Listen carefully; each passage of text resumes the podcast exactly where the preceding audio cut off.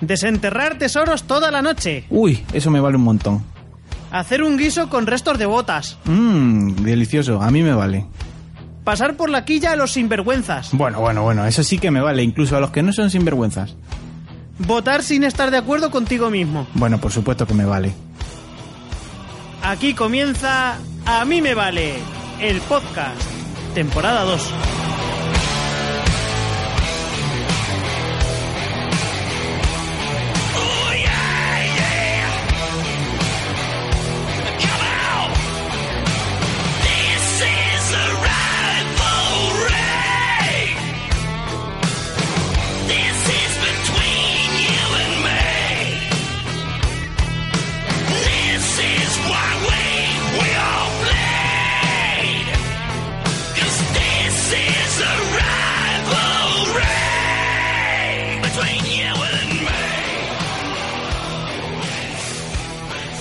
Hola, ¿qué tal estáis? Esperamos que hayáis pasado un buen verano. Yo soy Dani Jerez, esto es A mí me vale.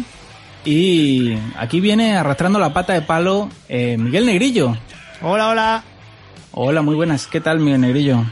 Pues he tenido días mejores, la verdad. Has tenido días mejores, vaya, como este giro de los acontecimientos ¿Sí? en el que tal vez en la segunda temporada de a mí me vale Miguel Negrillo sea el que está mal y yo el que está bien. Pues puede ser, ¿eh? Porque a lo mejor la tendencia es ir al revés que tú. Mm, lamentablemente no, porque porque yo sigo mal, o sea, no Ah, bueno. no sí, sigo mal y además va la cosa va a peor.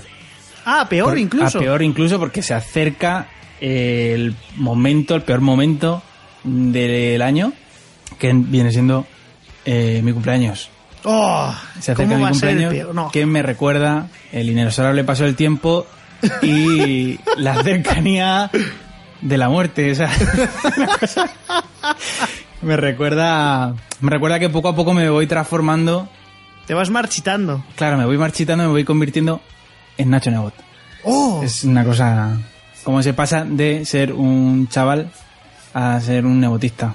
También te digo que para convertirse en Nacho Nebot hay que crecer mucho todavía, que- ¿eh? Sí, tengo que dar un estirón. Me faltan como 10 centímetros por crecer. Porque la gente, quien no conozca a Nacho Nebot, Nacho Nebot es un Doncic, este, el jugador de baloncesto este que ahora está tan de moda, eh, tiene que mirar hacia arriba para ver a Nacho Sí, Nebot. sí, sí, sí. Lo miro por encima del hombro. Sí. No, Nacho Nebot mira por encima del hombro a Doncic. Claro. Que Nacho Nebot es, es sempiterno. Sí. Pues sí, se acerca, se acerca. Ese momento, ese momento triste que no sé, no sé mal. Yo, yo desde que cumplí los 30 mal. Ah, Muy yo mal. los cumplo el año que viene. Pues, y para mí, mm. el día de mi cumpleaños es mi día favorito del año. Pues eh, el día que cumplas 30, eh, búscate un sillón que lo mismo te da un mareo. ¿Qué va, hombre? Sí, a mí me, yo pensaba que no, pero luego cumplí 30 y me vino así como, ¿sabes? Como a las señoras mayores cuando les da un golpe de calor.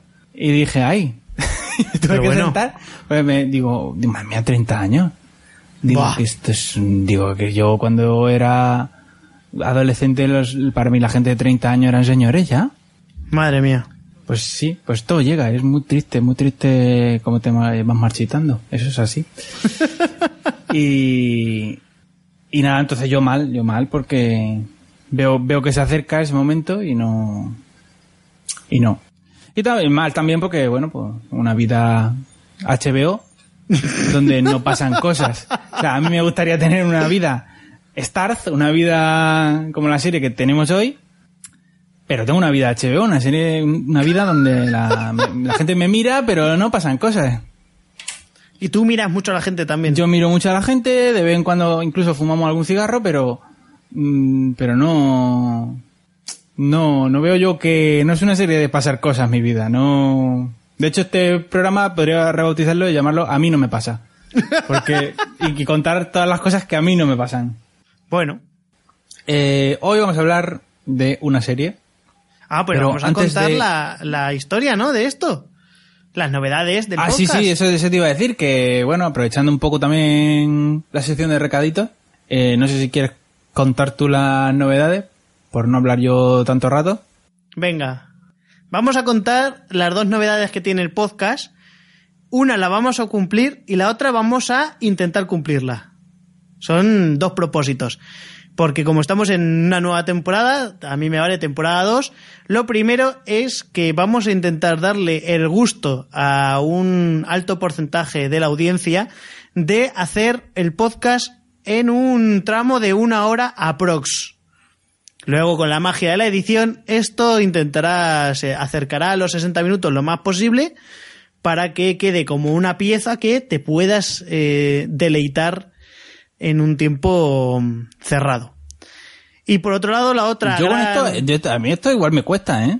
A mí también me va a costar, Por- pero. no, por, no por largo, sino porque yo que yo con 20 minutos ya te he contado todo lo que tengo que- o sea, A mí lo que me cuesta es irme más de, de minutos. Tengo que meter ahí mucho relleno. Bueno, pues a mí me va a costar mucho ceñirme a la hora. Porque yo podría hacer un podcast de 5 horas y, y me quedaba tan ancho. Oh, madre mía, pues yo, yo- Pero si que hablas 5 horas, pues si yo en 15 minutos lo he contado todo. Es que yo tengo mucho que contar siempre, de verdad. Madre mía, que tú lo que pasa es que tienes muchas charlas. Esto también es verdad. bueno, la otra novedad es que. mm, Bueno, pues ahora es sorpresa para tanto para mí, en este caso, como para Dani en los podcasts que traiga yo algo. El uno y el otro no va a saber lo que vamos a, a traer. Entonces hemos dejado de mandarnos deberes de forma privada, decir, oye, mira, eh, te tienes que ver esto porque voy a hablar de ello, o tienes que escucharte tal disco porque quiero hablar de este grupo, para que ahora nos tenemos que sorprender a la hora de mm, disfrutar de los nuevos temas. Esto tiene, es un arma de doble filo. Lo primero, bueno, está bien porque así, yo por ejemplo, cuando Dani me cuente cosas que yo no conozca, voy a preguntar. Claro. Se pueden ocurrir preguntas y puede dar a temas que no estaban preparados y es mucho más bonito y más fluido y más aprendéis. Pero también puede ser que desde el total desconocimiento no seamos capaces de seguirnos bien el ritmo. Claro, a ver qué pasa, pero a lo mejor, yo qué sé. Mejor yo hoy traigo una cosa que no te vale en absoluto y te genera un interés nulo y no tienes nada que preguntar. Como en clase de matemáticas cuando se decía alguna duda y nadie tenía nada que preguntar porque estaba todo el mundo hasta los huevos y lo que quería era irse. Pero es que también te digo, la gente que preguntaba en el colegio cosas, ¿esa gente qué? Vamos a ver, esa gente qué carajo le pasaba por la puta cabeza a esa gente que después de echarte una charla el maestro de 45 minutos decía alguna duda y tú levantabas la mano, estúpido, pues mi mi mi mi mi, mi, ¿para a ver, qué? a mí no me parece mal porque alguien tenía que coger bien los apuntes. Pero si en primaria no se coge la punta, venga ya. Pero sí que me daba mucha rabia el que pregunta en el descuento. Ay, sí, eso sí, eso sí. Ese sí que me tocaba la moral, porque decía, pero vamos a ver, esta duda no la puedes plantear mañana, tiene que ser ahora, cuando estamos en minuto 90 y ramos, que estamos ya todo el mundo colgándose la mochila para irse y, y coge el cabrón y pregunta. Es que esa gente. Y seguro que son unos, seguro que son unos adultos asquerosos, a los que hay que pisarles la cabeza. Yo me, yo me he encontrado recientemente con algunos.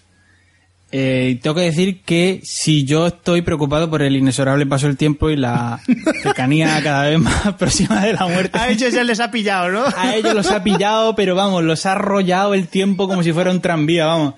Pero vamos, que los vi, he visto a tres, una chica y dos chicos. Y digo, pues parecen mis padres. Sí, sí, eso me ha pasado a mí también porque eh, a la vuelta del verano estuve una semana en Daimiel y me cruzaba con gente que más o menos era de mi quinta o un poco más pequeña y yo miraba y decía, pero madre mía, si es que yo sigo manteniendo la juventud y esta gente hace Sí, tiempo sí, que sí, la o sea, yo abandonó. me mantengo, yo dentro de lo que cabe, todavía podría salir en al salir de clase. Sí, sí. Pero, eh, pero esta gente, o sea, los vi y digo, pero si es que parecen mis padres, digo, pero si es que son señores, digo, digo, parece mentira que tengan la misma edad que yo, porque es que la chica en cuestión ha tenido ya dos chiquillos y, va vestida de madre y lleva hasta el pelo cardado y yo diciendo, pero vamos a ver, digo, pero vamos a ver, pero qué locura es esta. Bueno, la tercera novedad de la segunda temporada, Season 2, de A mí me vale, es que yo, como cada vez estoy más viejo y estoy ya como aquel que dice en el tiempo de descuento, no tengo tiempo de eh, para invertir aquí haciéndome guiones. ¿vale? Entonces, una cosa que siempre habréis oído es que yo siempre digo que yo sin guion no valgo una mierda. Así que, eh, iros haciendo el cuerpo, porque yo voy a grabar todos los programas sin guion. Miguel sí que se hará lo suyo, porque a Miguel le mola el rollo de investigar y redactar, es muy oficinista. Correcto. Pero, pero yo no soy nada oficinista y cuanto más viejo me hago, menos oficinista soy, menos ganas tengo de redactar, menos ganas tengo de leer tochazos, menos ganas tengo de escribirme 15 folios sobre la trayectoria de los Kiss. entonces, entonces, voy a improvisar eh, los programas como me salgan. Que probablemente pues será una mierda. No, seguro que no, seguro que está muy bien. No tendrá ningún tipo de estructura porque yo voy a contar las cosas como me vengan. Y bueno, pues nada, pues yo creo que si no tienes ningún recao ni nada, No, yo creo que está bien. yo hace mucho Ya. tiempo que no recibo ningún recao. Yo es que normalmente no me dedico a los recaos. Bueno, pues yo creo que podemos ya comenzar. Eh, vamos a... Venga, cáscale cascáis. Bueno, pues yo creo que ya podemos empezar. Eh, vamos a hablar de piratas. Bien. Vamos a hablar de piratas, vamos a hablar de piratas en el Caribe, Uh, pero que no son Johnny Depp. ay, menos mal, porque es que si no, vaya disgusto. Sí, sí, sí. No, ya sabía yo que, que no. ¿Vas a hablar, vas a hablar de, de One Piece? Mm, No, voy a hablar de piratas de verdad. ¿Tú sabes algo de la Isla del Tesoro? Pues he visto una película que está muy bien, que se llama Los teleñecos en la Isla del Tesoro, que es una de mis películas favoritas. Y si vas a hablar de ella, la verdad es que mm, a mí me vale catedralicio. Sí, sería un giro inesperado. Porque pues sí. es una película que además a mí me, me gusta un montón. A ver, ya sabéis que yo soy muy fan de los muñecos, especialmente si son de Jim Henson, pero, mm, pero no, no es el caso. Vamos a hablar de La Isla del Tesoro, la novela, eh, pero no del libro, sino que vamos a hablar de una serie de la cadena Starz que es una precuela. Hoy vamos a hablar de Black Sails. Atención, en este podcast puede que se desvelen detalles de la trama de películas, series, libros y cómics de los que se hablen. Todo por el conocimiento.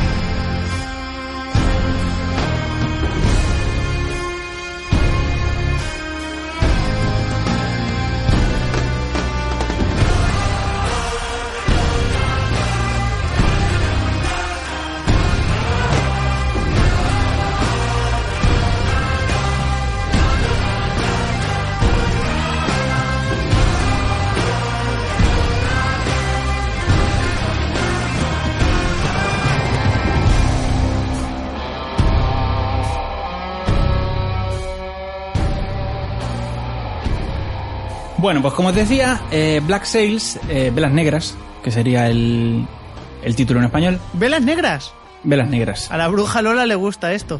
Ay, sí, señor.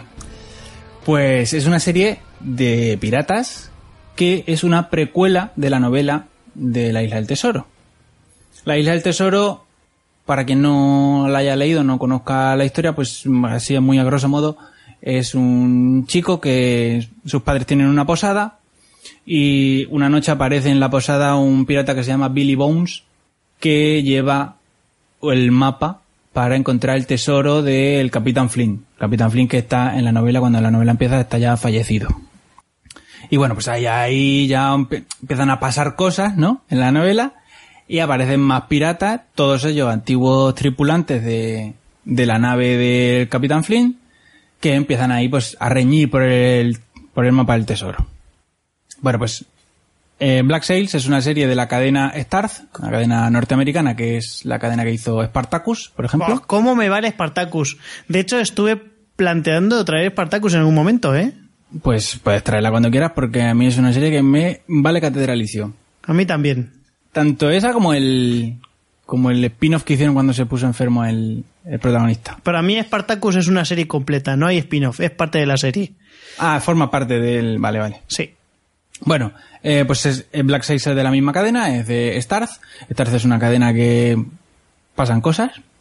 Generalmente en la, en las series de Star suelen pasar muchas cosas, suele haber muchas hostias y, y alguna te deja también, ¿por qué no? Bueno, pues eh, esta cadena ha, he- ha cogido los personajes de la Isla del Tesoro y los ha trasladado 20 años antes para contarnos cuándo consiguen el tesoro de la Isla del Tesoro. Entonces, en esta serie, digamos que el Capitán que en la novela, cuando la novela empieza, ya está muerto. eh, aquí en la novela vive y digamos que es un poco el protagonista, no es realmente el protagonista porque es una serie coral, pero digamos que lleva un poco el peso de la, de la trama. El, el Capitán Flynn está interpretado por Toby Stephens, que es el, bueno, era uno de los malos de, de la peli de James Bond, Muere otro día.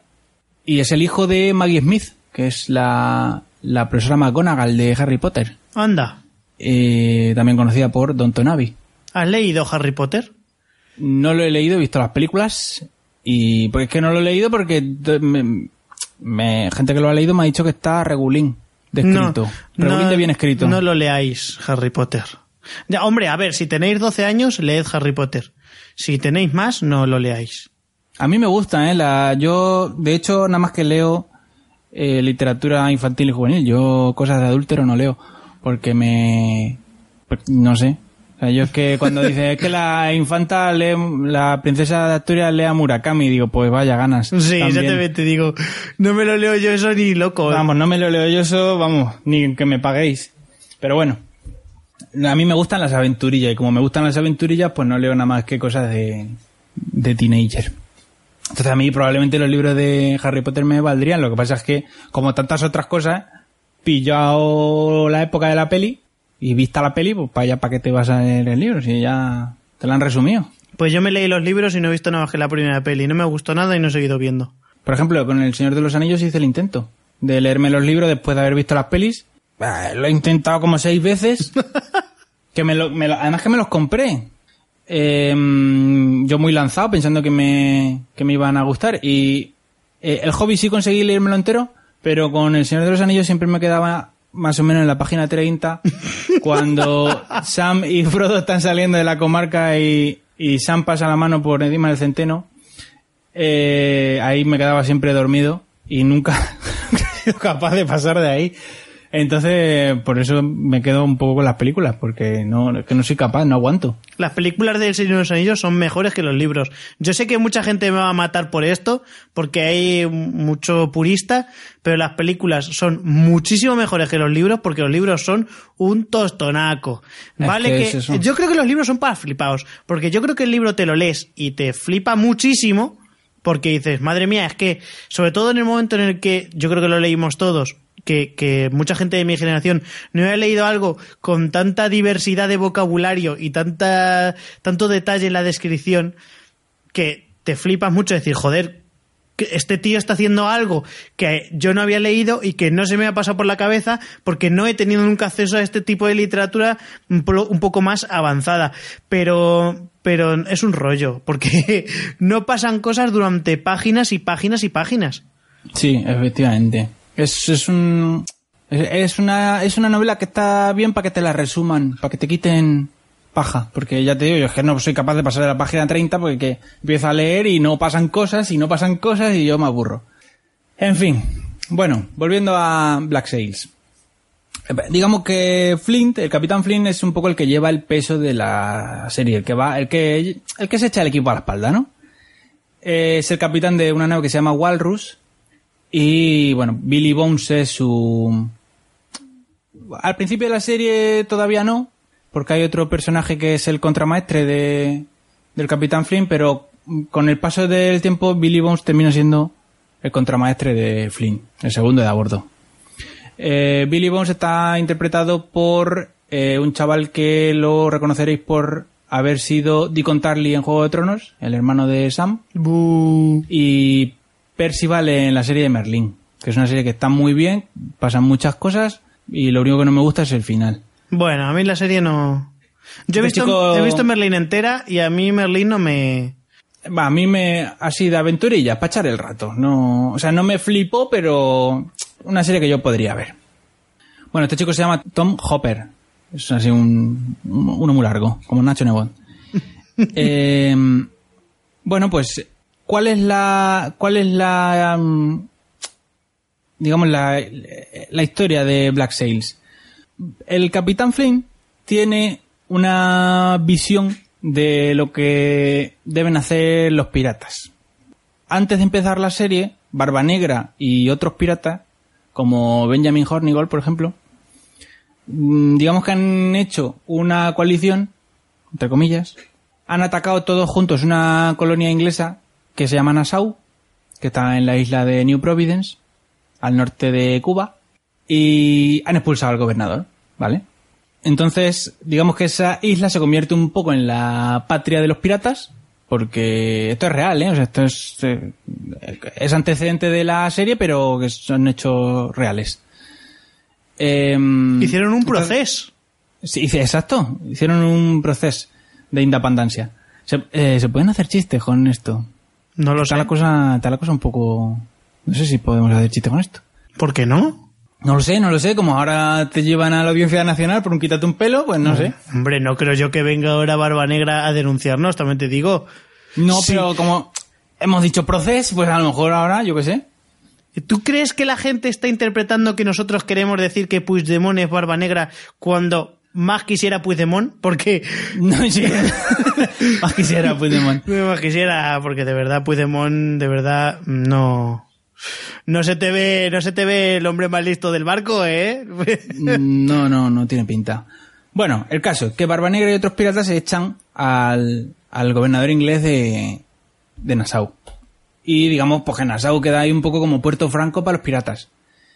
¿Qué es lo que ocurre en este vacío de poder?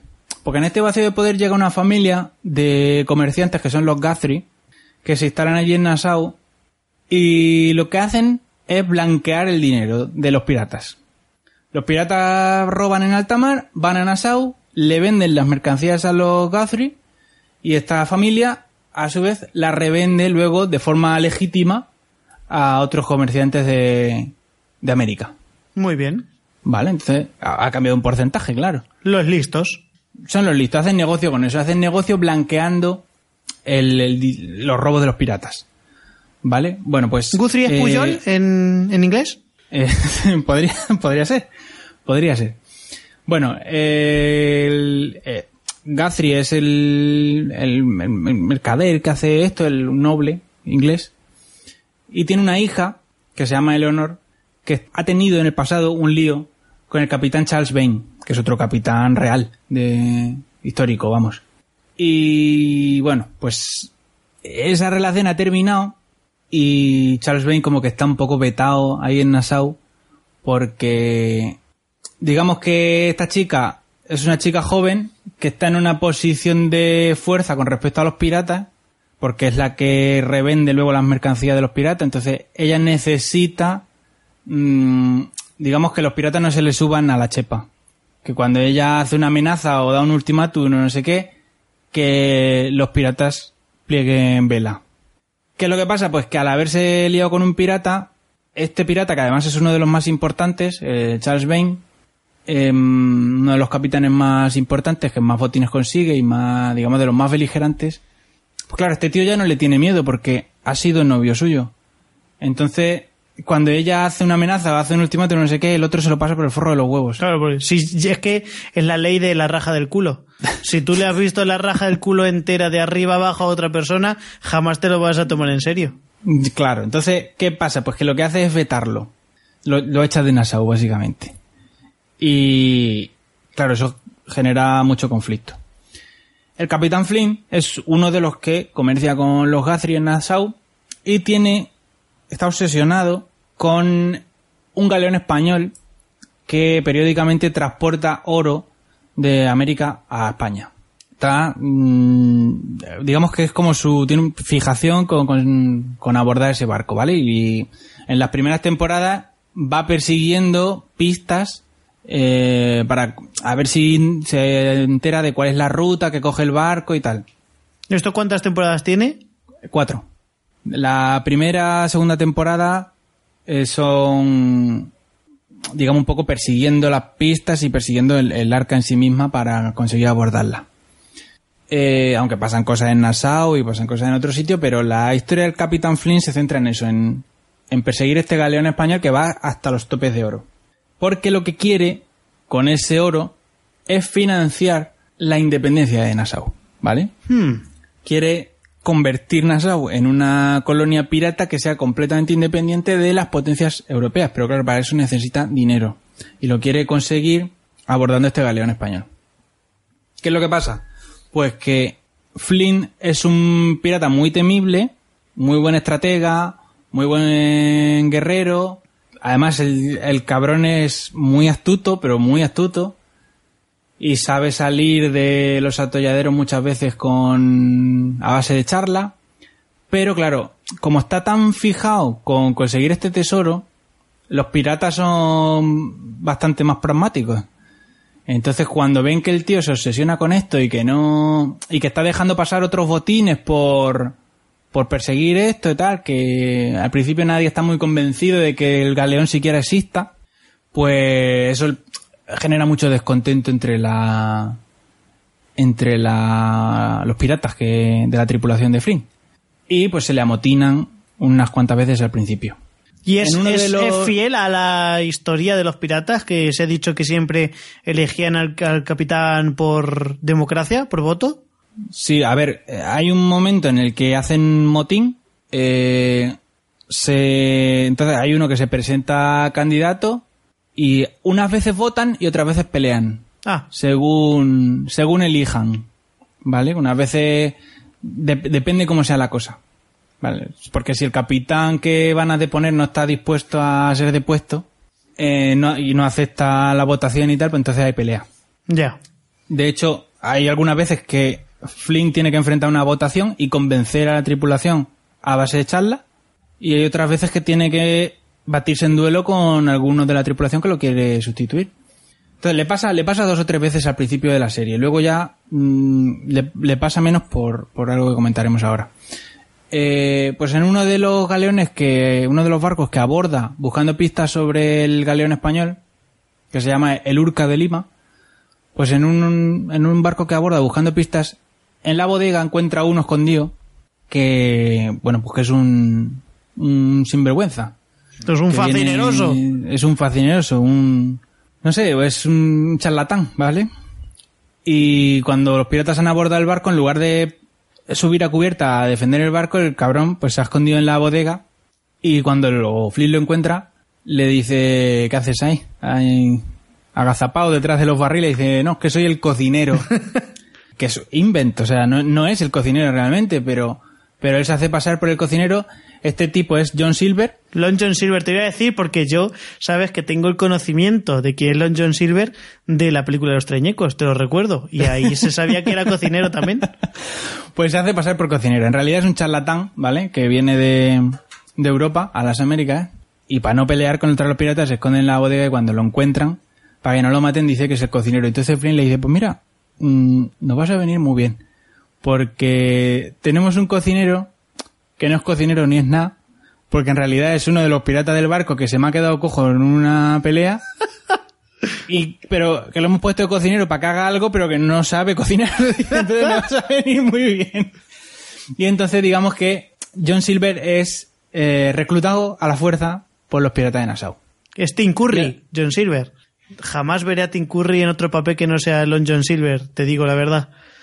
No sé, no, no lo he visto yo esa, esa actuación de Tim Por Curry. favor, tenéis que ver esa película, de verdad. Es que podéis ver la serie, que es el prólogo, y luego veis la película, porque como la serie, la serie abarca también eh, la Isla del Tesoro, ¿o no? El libro No, no, se queda antes. se queda antes. Pues luego veis esta película, que es Los teleñecos en la Isla del Tesoro, que de verdad, yo os lo prometo, es una de las mejores películas que vais a ver jamás.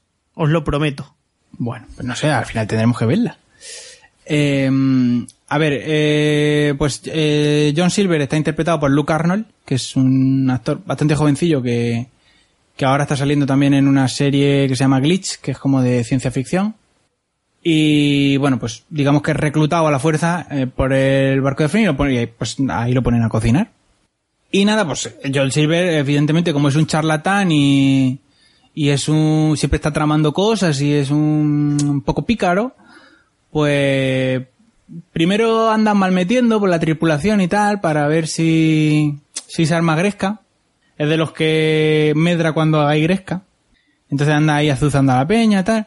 Y siempre está al principio con la idea fija de, "Buah, en cuanto toquemos puerto, mm, vamos, curro el bulto yo de aquí, pero Pies para que os quiero. Exacto.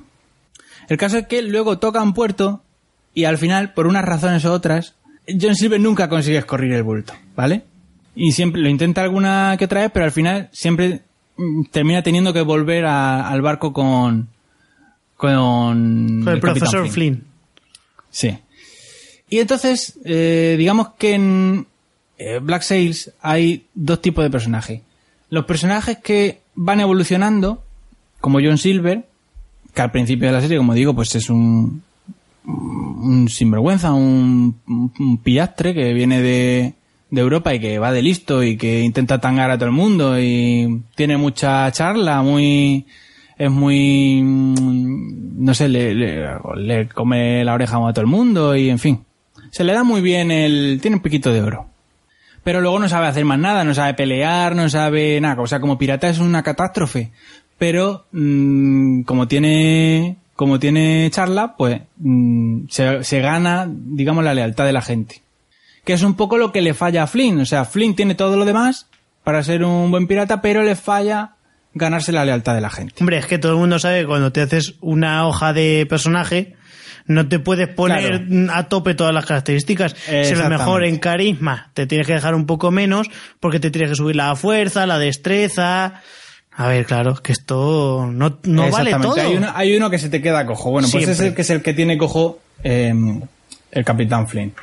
Entonces, ¿qué es lo que qué es lo que venía a decir? Que tenemos dos tipos de personajes, que unos que son los personajes que ya están establecidos, como el Capitán Flynn, que son ya pues gente de 40, 50 años, que son personajes que ya son lo que son, y entonces en la serie te van a contar cómo llega ese personaje al punto que está ahora. O sea, la serie nos van a contar la historia del Capitán Flynn, de por qué el Capitán Flynn quiere conseguir ese tesoro, por qué el Capitán Flynn quiere hacer independiente Nassau, por qué el Capitán Flynn está peleando por la independencia de los piratas de las colonias europeas, etcétera, etcétera.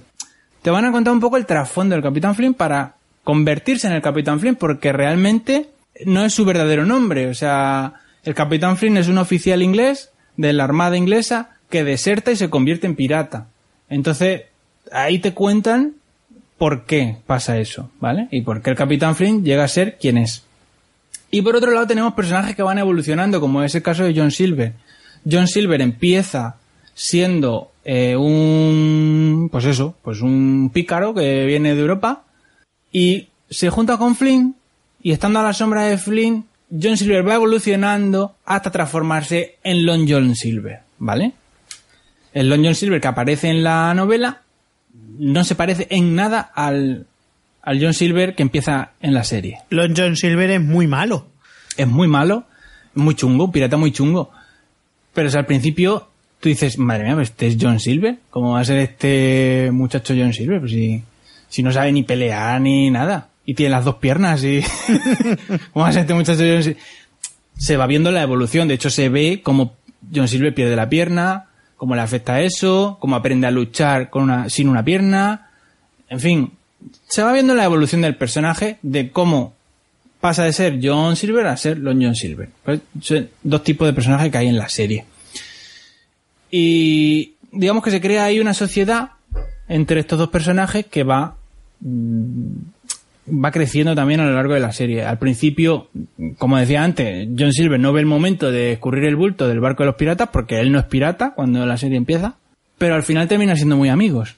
Entonces, mm, también vemos una evolución también en esa relación. Al principio por necesidad y luego por por ya porque se hacen amigos y Que el roce del cariño y ya está, hombre. Sí, no, y al final se llegan incluso a respetar, que es una cosa poco, poco habitual entre los piratas. Y bueno, pues en, Nassau las cosas empiezan a ir un poco regular, porque, bueno, al fin de cuentas es una colonia inglesa, y, empiezan a haber ahí movimientos de despachos en, Nassau, les hacen una jugarreta a los Guthrie, el padre de Leonor muere y se tiene que hacer ella cargo del negocio. Y entonces mm, Charles Vane vuelve a la isla. No, lo he dicho antes, pero eh, Eleanor Guthrie es eh, Hannah New, A mí me vale. que es eh, la, era la princesa de Maléfica. Y una cosa que me ha resultado curiosa, salía en una serie española que se llama El tiempo entre costuras, Anda, fíjate. haciendo de Rosalinda Fox. y lo que más me ha sorprendido, que es una cosa que me ha explotado el cerebro, que sale también en Fuga de Cerebros 2. Ojo, ¿eh? O sea, no sé cómo llega una actriz que es británica a salir en Fuga de Cerebros 2. Pues hombre, te lo digo yo. Fuga de Cerebros 2, que es una película que, mm, que abrió casting y se presentó la chica y en Fuga de Cerebros 2, que yo sepa, no sale gente fea, ¿sabes? No salen chicas feas, por lo menos. Ya, pero quiero decir que chica... Enrique Cerezo, queremos tu pescuezo, bien se encarga de que eso salga correctamente como tiene que salir. Pero a ver, mm, pero a mí lo que me extraña es que venga una británica a hacer fuga de cerebro. Hombre, porque necesitarían algún personaje inglés. No sé, no sé, me ha resultado muy curioso, o sea, no me, no me lo esperaba para nada. Ni lo del tiempo entre costuras, ni mucho menos lo de fuga de cerebro. Porque bueno, el tiempo entre costuras, la serie no está mal, o sea, quita- el título es una mierda, pero la serie tengo entendido que no está mal. Que va de cosas de espionaje y no sé qué movida. Bueno, el caso. El Charles Bane está interpretado por Zach McGowan, que lo reconoceréis porque ha estado saliendo hasta hace poco en Los 100, interpretando al rey de Azgeda. Y también ha estado saliendo en Agentes de S.H.I.E.L.D., donde interpreta a Anthony Ivanov, que es el ruso ese chungo Correcto. que ha, estado, que ha estado saliendo en la última temporada. Bueno, pues este chico es Charles Bane. Y también eh, eh, Charles Bane en su momento fue el segundo de Barba Negra, ahora ya está independizado, ya tiene su propio barco. Y le acompañan Jack Rackham, que es su contramaestre, y Bonny, que son también piratas reales. Son, de hecho, Bonny le faltaría la tercera pata al, al trío de Jack Rackham y Bonny, que es Mary Reed, que no entra hasta el final de la serie. Hace, hace un, como una especie de, como de cameo al final de la serie. Bueno, pues ellos dos le acompañan a Charles Bane en su, en sus aventuras hasta que ya Jack Rackham decide independizarse también y, convertirse en capitán de su propio barco. Bueno, pues eh, digamos que en Nassau hay movimiento de despachos. El padre de Leonor termina muerto, Leonor se termina haciendo cargo del negocio. Charles Bane vuelve a la isla. Empiezan a. Hay tensión, porque Charles Bane pues no respeta. O sea, a ver, él respeta a Eleonor, pero no le respeta los ultimátum. O sea, cuando Eleonor dice esto por mis santos cojones, Bane dice pa cojones los míos. Y además con tranquilidad, Entonces, no. ¿no? Tampoco Sí, toda la prisa, porque es que las cosas hay que hacerlas, pero a su debido tiempo, porque si me metes prisa luego no sale bien. Hombre, es que Exacto. también Bane también tiene que, tiene que meter un poco de cordura, porque es que las prisas no son buenas. Y mucho menos en, en que estás ahí usurpando un territorio que no es tuyo. ¿Eh? ¿Eh? Exacto. Claro. Bueno, pues empieza ahí a haber movimiento de despachos, empiezan ahí a traicionarse unos a otros. Eso crea una inestabilidad que propicia que vuelvan los ingleses. El ansia ¿vale? les puede. Sí. Entonces vuelven los ingleses. Digamos que empieza ya a haber hostilidades, ¿no? Empiezan, como diría Héctor del Mar, empiezan las hostilidades entre los piratas y e Inglaterra. A todo esto, Flink finalmente consigue el, eh, asaltar el dichoso galeón español y vuelve triunfante a Nassau con el barco hasta arriba de dólares, de los antiguos dólares. Pero De- muy antiguos, ¿no? Pero muy antiguos, de los primigenios dólares. Oh. ¿Podríamos decir los dinosaurios de los dólares? Sí, sí, sí. Bueno, que en verdad era el lingote de oro, ¿no? Pero En los lingotes de oro de antaño. sí, exacto. Bueno, vuelve a Nassau con el barco hasta arriba de, de cuartos. Y pues su idea es esa. Él eh, le ha explicado el plan a, a Eleonor Guthrie. Eh, Eleonor está de acuerdo porque dice, hombre, a mí todo lo que sea traer paz y prosperidad y orden me viene fenomenal para los negocios. Entonces ella está a bordo con el plan, Charles Vane también está a bordo, o sea, digamos que los capitanes más importantes están están de acuerdo en que, en el, que el plan de feeling tiene tiene sentido. ¿Qué pasa? Pues que empiezan ahí a traicionarse y vuelven los ingleses, esta vez eh, comandados por Butch Rogers, que es otro personaje histórico, y bueno, resulta pierden el oro. ¿Vale? La mayor parte del oro lo pierden, Butch Rogers lo recupera y se lo devuelve a los españoles. ¡Anda! ¡Qué giro de los En un- acontecimientos, en un eh! giro de los acontecimientos. Nunca lo eh, hubiera le devuelve dicho. el oro a los españoles. ¿Por qué? Porque ha llegado a un acuerdo con los españoles Lo de Diego Costa, ¿no? Sí, un poquito lo de Diego Costa, porque ha llegado a un acuerdo con los españoles para que le ayuden a A la mudanza. reconquistar Nassau, a reconquistar Nassau a cambio de devolverles el oro. A la mudanza, pues eso. Que le quiere la mudanza, venga que yo me quiero venir a Nassau, pero es que no tengo furgoneta, a ver si me puedes llevar el armario empotrado, pues que lo quiero poner y a ver si lo podemos sacar de donde está y poner en otro sitio, pues a ver. Exactamente. Una buen, un buen trato, la verdad.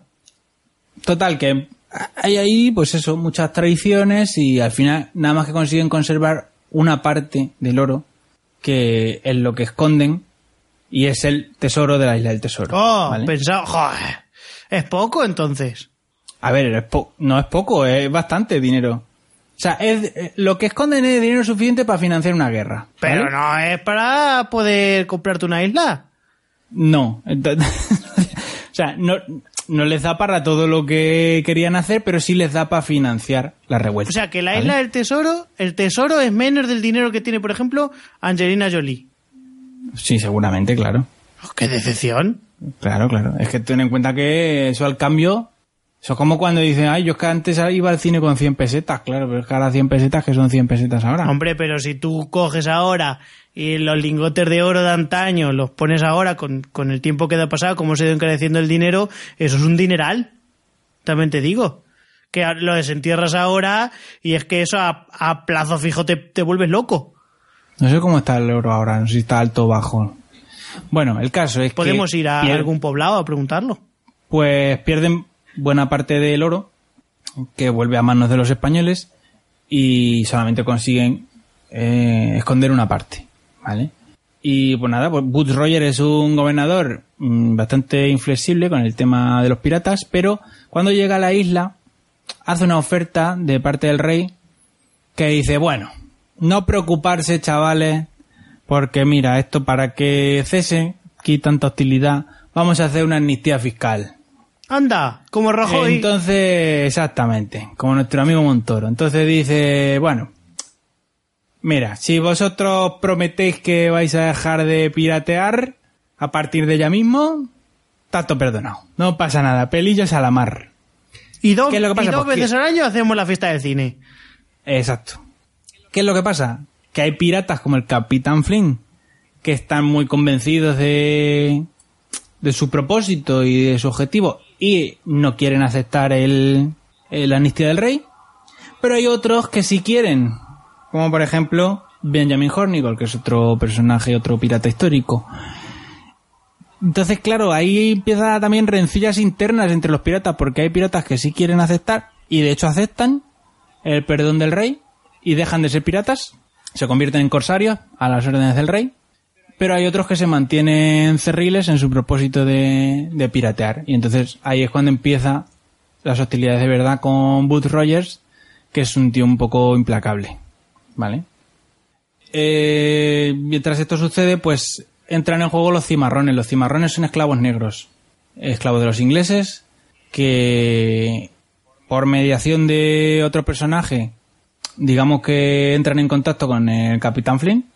Y el Capitán Flynn ve que dice, pues está muy bien esto de una revuelta de esclavos. Me, me vendría de perlas. Claro. Y entonces lo que hace es aliarse con, con los cimarrones para liberar a los esclavos de las plantaciones y unirlos a la revolución pirata que quiere hacer Flynn. Su idea ya, con, con el tesoro y con, y con el apoyo de los esclavos, que son bastantes, eh, su idea es que la revolución, digamos, prenda en todo Estados Unidos. O sea, Flynn, Flynn es completamente independentista, o sea, quiere iniciar eh, realmente un proceso, o sea... a, a Flynn lo de las fronteras se la pone durísima. Sí, sí, sí, sí, o sea, Flynn dice, dice, todo esto, hasta donde me alcanza la vista, todo esto independencia. Está, está muy, muy on board con eso, tiene su explicación de por qué quiere eso. Quizá una aspiración un poco desmedida para la explicación que tiene, pero caso que tiene su explicación, tiene su trasfondo. Y bueno, pues su, su idea es financiar con el tesoro la guerra, digamos que prender la mecha de una guerra, una revuelta de esclavos a nivel eh, continental, o sea, en, todo, en toda América. E independizar todas las colonias de, de Europa. Madre mía, la, la que puede liar, ¿eh? El señor Flynn. Se plantea esto antes de, antes de su momento real. Y nada, pues a esta, a esta, en este momento de la historia, regresa a Nassau Barba Negra para unirse a las hostilidades contra Woods Rogers. Y bueno, no quiero contar mucho más. Ele- Eleanor Guthrie, que ahora se ha quedado muy vendida porque con el regreso de los de los ingleses, eh, digamos que ella, ella ha perdido todo el poder que, que podía tener, Claro. Porque los ingleses dicen, bueno, usted está aquí blanqueando dinero y evidentemente pues no nos parece bien. Eso está mal. Claro, entonces digamos que ella pierde prácticamente todo el poder que pudiera tener. Entonces, ¿qué es lo que hace? Pues se lía con Bud Rogers. Anda. Mantiene ahí, mantiene ahí con él una affair. De hecho, se, se llega a casar con él. Pero Eleanor Guthrie es un personaje un poco variable modular. Porque al principio está liada con Charles Vane. Cuando le sale mal lo de Charles Vane, dice, bueno, eh, como aquí en Nassau todo el mundo son piratas, eh, no, no me voy a liar con ningún otro porque... Porque no me ha salido bien la primera vez, porque es Claro, que... porque la primera vez no me ha salido bien y me pierden el respeto. Claro. Y yo no me puedo permitir, con los negocios que me tengo con esta gente, no me puedo permitir que me pierdan el respeto. Claro, que me vean más veces el culo. Cla- Exacto, no puedo permitir que más piratas me vean el culo. Entonces, ¿qué es lo que hace? Pues cuando le pica, va a un burdel donde tiene que comprar una puta, ¿vale? O sea, hay- en el burdel hay una prostituta que se llama Max, que es una prostituta, una mulata, La tienen como apartada, ¿no? que la tiene, la tiene pedida, es para ella. Entonces esa vive en la mejor habitación y nada más que se acuesta con, con Eleonor. Ah, pues muy bien. que va cuando le pica. Y esta esclava con la que tiene una relación Eleonor, porque es prostituta, pero tienen también una relación así un poco... No, no de pareja, pero... Es, es una amiga, ¿no? Follamiga. Sí, folla amiga, ¿vale? Es un poco folla amiga. Cuando no toca follar, a veces la llama y le dice, ¿te vienes a echar un Y, le- y se cuenta, y se cuentan sus cosas. Ay, sí. de verdad, pero es que, qué fallo, qué fallo es eso. Cuando- los follamigos, pero te lo follas y te vas. ¿No, ¿No quedas a tomarte algo? Claro, no haces amistad, Claro. no haces amistad. ¿Por qué? ¿Qué es lo que pasa? Pues que esta esclava, bueno, esta antigua esclava, que ahora ya no es esclava, es, es liberta, eh, es muy ambiciosa, ¿vale? Otra igual, macho. Le gusta a la gente el oro más que un tonto un lápiz. Entonces, ¿qué pasa? Pues cuando empieza todo las turbulencias ahí en Nassau y Eleanor Guthrie pierde el poder, esta chica Max, eh, digamos que empieza ahí un poco a, a tramar y a urdir sus planes y tal, y termina convirtiéndose ella en una mujer de negocios de Nassau. Anda. ¿vale? Digamos que ocupa un poco el puesto que, que se queda vacío cuando Eleanor Guthrie cae del trono, ¿vale? Mm, Entonces, claro, eso genera conflicto también entre ellas. Eh, bueno, Max también, a su vez, después del tema de Eleanor, una vez que ya han reñido, eh, empieza a mantener también una relación con Bonny.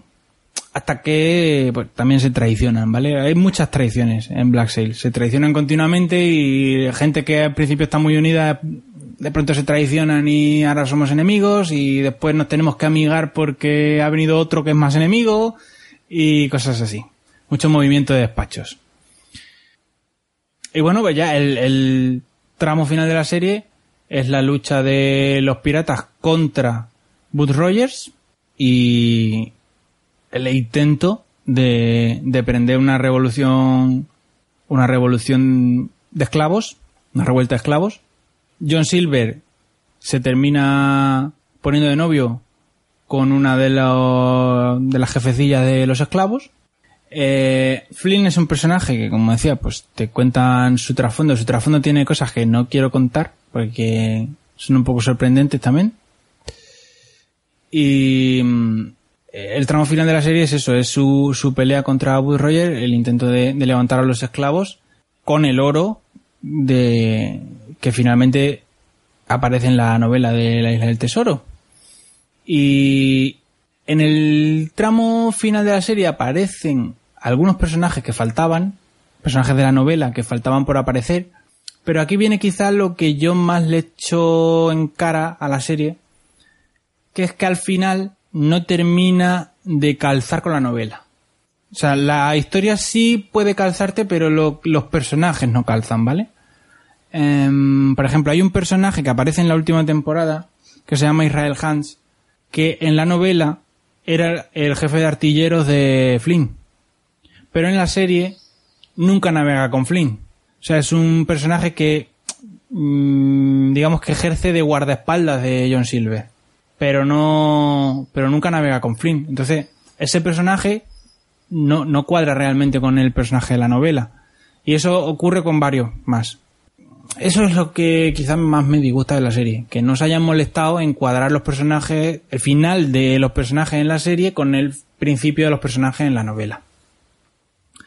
Pero bueno, eh, la, la serie tiene final cerrado, Eso justo te iba a preguntar ahora. Satisfactorio para mi gusto, a pesar de lo que he dicho, a pesar de que los personajes no terminan cuadrando con los de la novela, para mí el final es satisfactorio.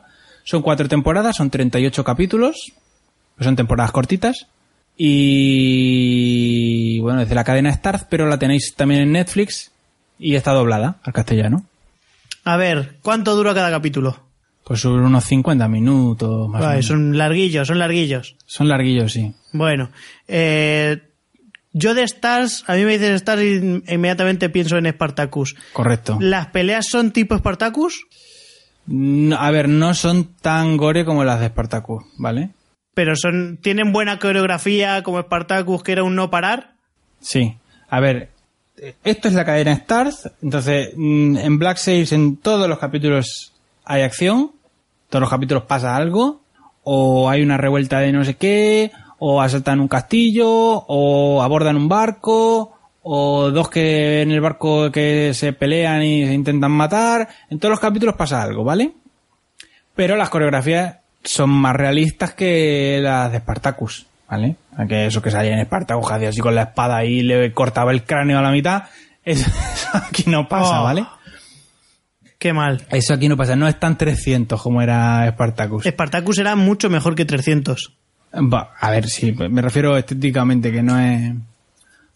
Pero, o sea, las peleas son más realistas, pero eso, hay peleas en todos los capítulos, hay su ración de sangre en todos los capítulos y, y está muy entretenida. O sea, es una serie que yo la recomiendo porque tiene sus momentos de mirarse, ¿vale? Pero en todos los capítulos tiene acción. Todos los capítulos pasan cosas. Entonces, yo creo que es una serie que le puede gustar tanto a la gente como yo, que le gustan las aventurillas, como a la gente así, a lo mejor un poco más aburrida como Flavia, nuestra compañera de teleadictos, que le gusta nada más que que la gente se mire y fume. eh, ¿Por qué? Pues porque a lo mejor, pues sí, pues a lo mejor vienen de abordar un barco tal y cual, pero después hay otra escena que es de noche y están en la fogata y están Flynn y John Silver y lle- llega John Silver ahí con la pata de palo y dice, "Eh, madre mía, que no me sientan todo el día.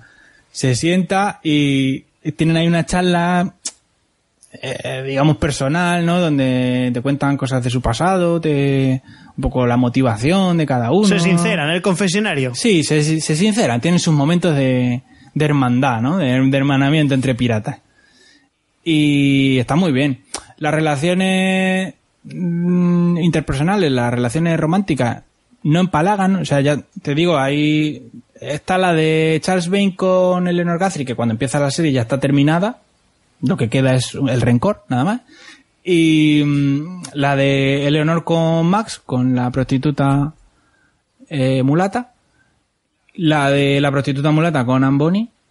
Y esta a su vez con Jack Rackham, que tienen un... O sea, son unas relaciones amorosas pero que no son ñoñas. O sea, son un poco... pragmáticas también, ¿no? Muy pragmáticas, porque ya Rakan, por ejemplo, se entera de que Amboni se está acostando con Max y dice, hombre, bien no me parece. Dentro de lo malo, pero dentro de lo podía malo... ser, podía ser Barba Negra. Sí, o sea, o sea, se lo toman todo con bastante filosofía y, y después hay varios momentos en los que la, por ejemplo, Max, hay un momento que Max traiciona a Jack Rackham y a Ambony y por su culpa, pues eh, casi pierden, porque Max y, o sea, Jack Rackham y Ambony tienen pensado eh, acogerse a la amnistía y dejar la piratería, pero eh, Max hace una cosa que casi les cuesta el cuello. Y a pesar de que se tienen rencor, al final de la serie como consiguen un poco amigarse también. Entonces, no sé. Eh, Son unas relaciones que son complicadas, que son complejas, pero que no, no son ñoñas. O sea, no es como otras series que empiezan ahí y dices, tu madre mía, por Dios, que no quiero ver ninguna escena más de estos dos aquí pelando el- la pava. O sea, aquí la gente es mucho más pragmática, ¿vale? También son piratas, ¿no? No, no, no están para cortejos ni para historias. Claro, que los piratas viven en, en otro, es otro rollo. Entonces, eso, hay relaciones personales, relaciones románticas que es- son complejas, eh, pero que no son ñoñas. La serie, como digo, tiene acción en todos los capítulos, pasan cosas, hay peleas, a espada, mosquetazos, gente que pierde miembros, abordajes de barcos con gente que muere a cañonazos, cosas así. Eh, tortura incluso, en algunos capítulos, está muy bien. Y luego también, pues eso, esos momentos de fogata, esos momentos de sentarse y, y recapitular un poco y contarse los orígenes y toda la historia. Y sobre todo la evolución de los personajes, la, la evolución de John Silver es bestial, porque además que le pega mucho porque es un personaje que, como decía al principio, es un charlatán y al final su evolución es real, pero en parte también es mentira, ¿vale? Porque A ver, eh, a ver. Billy Bones, cuando está preparando la, la resistencia en Nassau para levantarse contra, contra el gobernador, eh, dice, necesito un, digamos, un icono, ¿no? Para este movimiento que estoy creando. Y no puedo ser yo, porque estoy aquí. Necesito, necesito un William Wallace, ¿vale? Lo lógico hubiera sido que hubiera escogido a Flynn. El problema es que Flynn, como te decía al principio, lo que más le cuesta es inspirarle lealtad de la gente. Y además, para este momento de la historia, Billy Bones y el Capitán Flynn ya no se, ya no se, No se llevan, no se llevan. Ya no se llevan. Entonces dice, pues en lugar de coger a Flynn, voy a coger a John Voy Silver. a coger al otro. Que. Y entonces empieza a inventar, o sea, Billy Bones empieza a inventar y a hacer correr por Nassau historias de piratería de, de John Silver que son mentira. Y al final, yo, a John Silver lo llaman Long John Silver porque la gente se piensa que mide dos metros. O sea, Me está es gustando poco- mucho. Mira, me la estás vendiendo al final.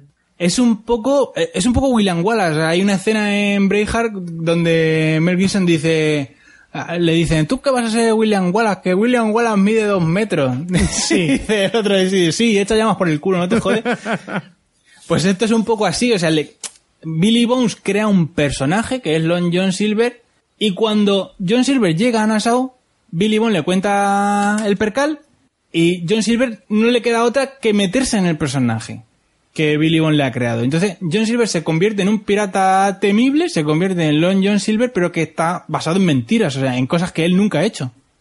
Pero, en el momento que asume ese papel, tiene que empezar a hacerlas.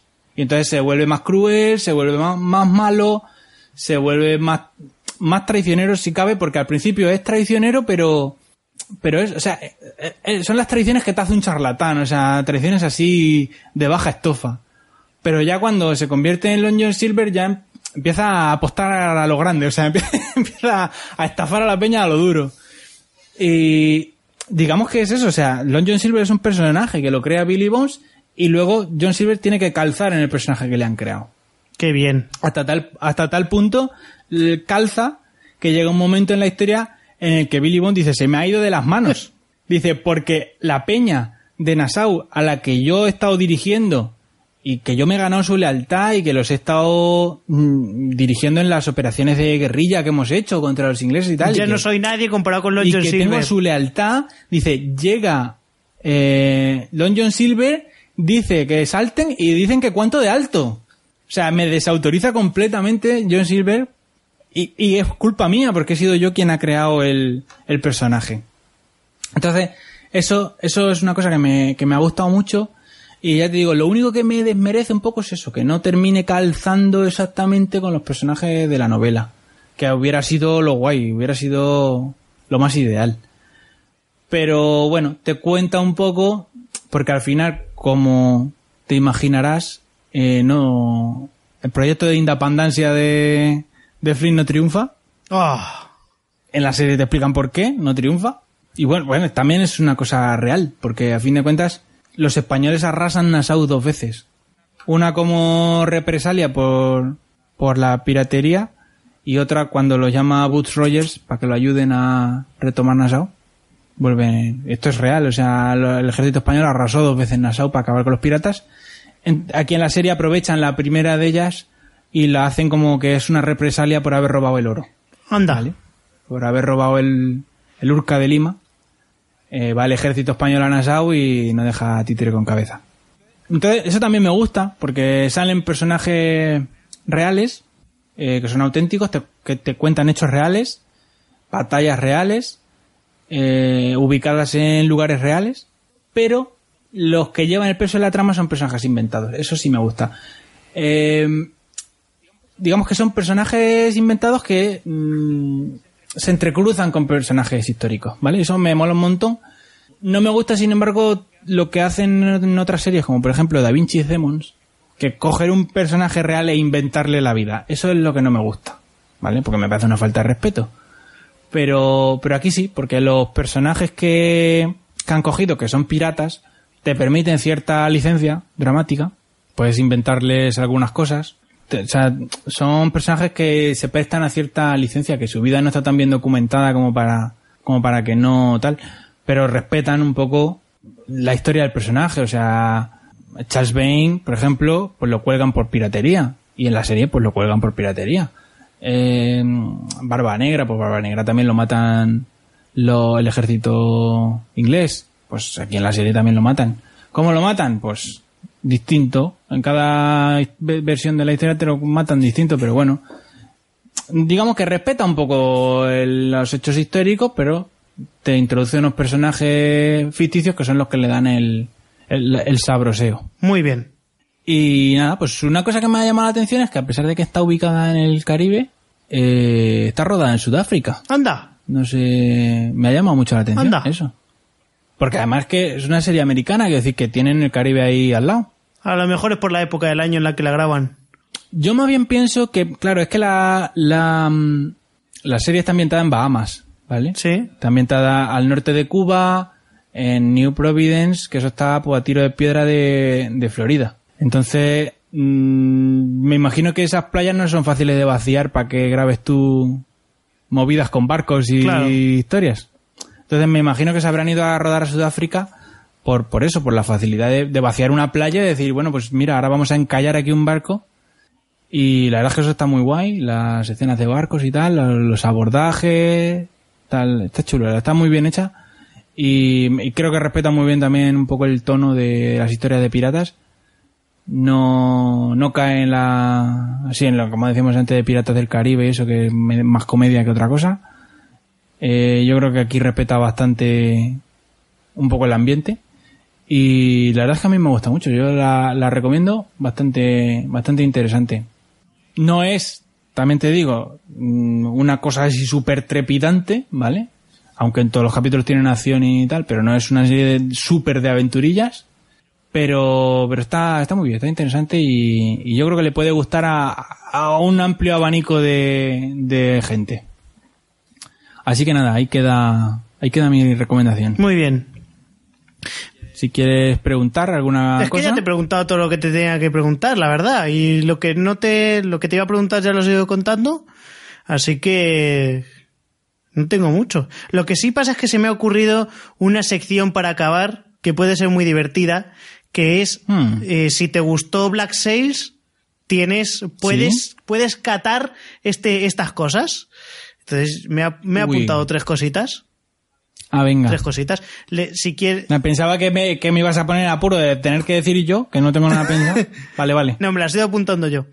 Una, por supuesto, y yo creo que todo el mundo estaba pensando en ello cuando Dani estaba hablando, hay que jugar a Monkey Island, amigos. Hay que jugar. ¿Cómo no vas a jugar a Monkey Sí. Island, que es el, el videojuego de piratas? Y yo creo que la historia de piratas por antonomasia, que, a la que se puede acercar cualquier persona entre 0 y 99 años. Bueno, otra cosa que también me ha apuntado que os puede gustar porque va en el mismo tono es un disco de música. Bueno, un disco no, Hmm. un grupo de música. Un grupo de música que toca power metal, pero como si fuesen Hmm. piratas. Y todos son eh, melodías, en el fondo son melodías del mar y son muy de piratas, que se llama Hailstorm. Es una banda que yo descubrí eh, hace un par de años, tres o así, y que siempre está en mi lista de reproducción porque la verdad es que son muy divertidos. Todo, todo, todo tiene que ver con el pirateo, tanto tanto la, ya lo digo, la melodía, como los temas de los que hablan, como los efectos, las portadas de los discos, todo tiene que ver con los piratas y yo creo que si os gusta ese tema os va a flipar la música porque, porque son además casi todos son canciones muy cañeras, van a directamente al, al meollo, no tienen apenas medios tiempos y es, un, es una banda que a mí me gusta muchísimo.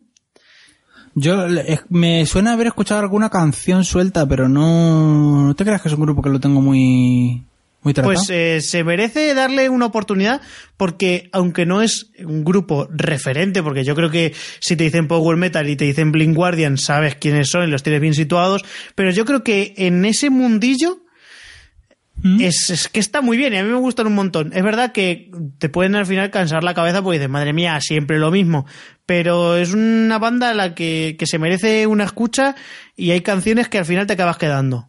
Bueno, pues apuntado todo mañana en el trabajo, pongo el Spotify a trabajar. Eso es. Y por último, esto eh, me ha venido a la cabeza porque dice Dani que le gusta la literatura juvenil. Sí, señor. Y uno de los libros que más me marcó a mí de pequeño, yo era pequeño y yo creo que es un poco para leerlo un poco más de mayor. Lo leí siendo niño, debería haberlo leído de adolescente, pero aún así me flipó, que es El Corsario Negro de Emilio Salgari. Uy. No sé si, si lo habrás leído. No. Pero a, a mí me llegó muy al fondo porque son unas historias de piratas muy chulas, muy entretenidas. Los personajes eh, pegan muy bien con, con una edad temprana, aunque son piratas y están haciendo ciertas cosas que mm, a un niño pues eh, le, le parecen bestiales. A mí, por ejemplo, me parecía algo muy loco lo que estaban haciendo. Pero luego veía Dragon Ball y me parecía normal que se atravesaran unos a otros a puñetazos. Pero sin embargo, yo creo que Bueno, es que eran alienígenas los de Dragon Ball. Sí, bueno, pero yo, de verdad, este libro, que luego tiene sus continuaciones y demás, yo leí la siguiente parte y mm, el tono, digamos que, que cambia, al final, yo creo que ya no, te cuesta un poco más conectar con los personajes porque te has conectado tantísimo, es tan fuerte lo del Cosario Negro que cuando empiezan a cambiar, empieza a evolucionar, eh, ya no es igual pero os lo recomiendo. Además es una lectura, porque últimamente me gusta recomendar así, es lectura de vacaciones, es lectura de, de verano. Ah, y así sí. Así Lectura sí. de- Es que no puedo. Es que conforme me hago viejo, las cosas se sudan cada vez. Me, me gustan menos. Es una cosa. Y de adulto se disfruta, ¿eh? Yo en la segunda parte la ley de adulto y... es- a ver, no sé si habrá una versión reciente, pero supongo que en Kindle... Sí, sí, no. Además que este libro, eh, Emilio Salgari, para el que no lo sepa, es el escritor de Sandokan. ¿Sí? Que el Corsario Negro no, no es de Sandokan, ¿no? No tiene. No, no, no, no. Esa parte, no, es algo aparte. Es una... Esa, esa Sí. parte. Vale, pues mm, Emilio Salgari, yo creo que el- todos sus libros están ya en dominio público. Ah, pues mira, fíjate. Pues mira, sí, sí, porque se murió en 1911. O sea El que- tema será encontrar una traducción buena para el que no pueda leer. Pues este me lo voy a, me lo voy a pillar, ¿eh? Yo me lo bajé para el Kindle. Tam- También me lo bajé gratis. La verdad es que no caí porque no me cobraron dinero. Porque lo bajé, lo bajé a través de la misma, de la misma interfaz del Kindle. O sea que no. Pues es por eso. Y, la, y de verdad os sorprende. Es un, es un, Es un libro que sorprende un montón porque está hecho para niños y claramente es algo, no sé si, si, la idea de este tío sería escribir para niños, pero el caso es que sí que está como muy enfocado a ese tipo de público, pero luego cuando lo lees de adulto son unas aventuras que te entran muy bien. Que funciona, claro, es que eso es lo que me pasa a mí, que me gustan las historias de aventuras, entonces yo pues leo esto, por ejemplo, y a mí me gusta, porque no sé, no, otro día hablaremos más extensamente de, Muy bien. de, de este asunto mío, con las historias de aventuras. Y ya está, esas son mis recomendaciones. He querido coger tres, digo, para que sean tres, algo así clavado. Pues muy bien. Eh, eh, bueno, pues voy a comentar los métodos de contacto. Por si acaso queréis mandarnos alguna sugerencia, algún comentario o no sé, eh, que nos podáis seguir, nos podáis, podáis estar al día de todas las cosas que Las propuestas son muy ponemos. importantes, las propuestas. Y propuestas, propuestas. Que si no luego os quejáis de que hacemos nada más que lo que nosotros queremos. Eso es. Eh, pero po- po- ponerme eh, cosas bien, no Totoro y eso no. Cosas así ñoñas no. Hombre, es que la gente qué cosas, macho. Bueno, eh, nuestra página web es a mí me vale.es. Punto com. Si no, punto com, es verdad. Madre mía, la que es punto es es la mía, calla, ¿no? a mí me vale.com. Eh, nuestro Facebook es facebook.com barra me vale pot. Nuestro Twitter, lo mismo, a mí me vale pot. Y teníamos algo más, ¿no? ¿No? Y nuestras cuentas personales. Ah, nuestras cuentas personales que son arroba Miguel N4 y la mía de momento arroba ultimate barra baja Dani. Y digo de momento porque está eso ya que se cambia. Está Ay. eso ya que, madre mía.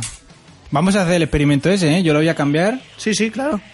Y lo voy a decir aquí a ver cuánta gente me sigue. Venga. Para ver un poco la audiencia que tiene esto. Qué decepción. Da decepción, ah, si, si me sigue uno será con suerte. Muy bien, pues eh, nos vemos en 15 días con, con el tema sorpresa que va a traer Miguel Negrillo. Ay, No sé, si pájaros. quiere, no sé si quieres soltar ahí alguna pista, a lo mejor. La pista. Ay, la pista. Em, va a ser, va a ser de molar. Cosa, algo de muy molar. Uy, algo de muy molar. Podría Sí. ser cualquier cosa. Pero este, vais a estar de acuerdo en el que es de muy molar. Madre mía, ya me quedo con la intriga. Bueno, pues dentro de 15 días salimos de dudas. Eso es. Hasta pronto. Adiós.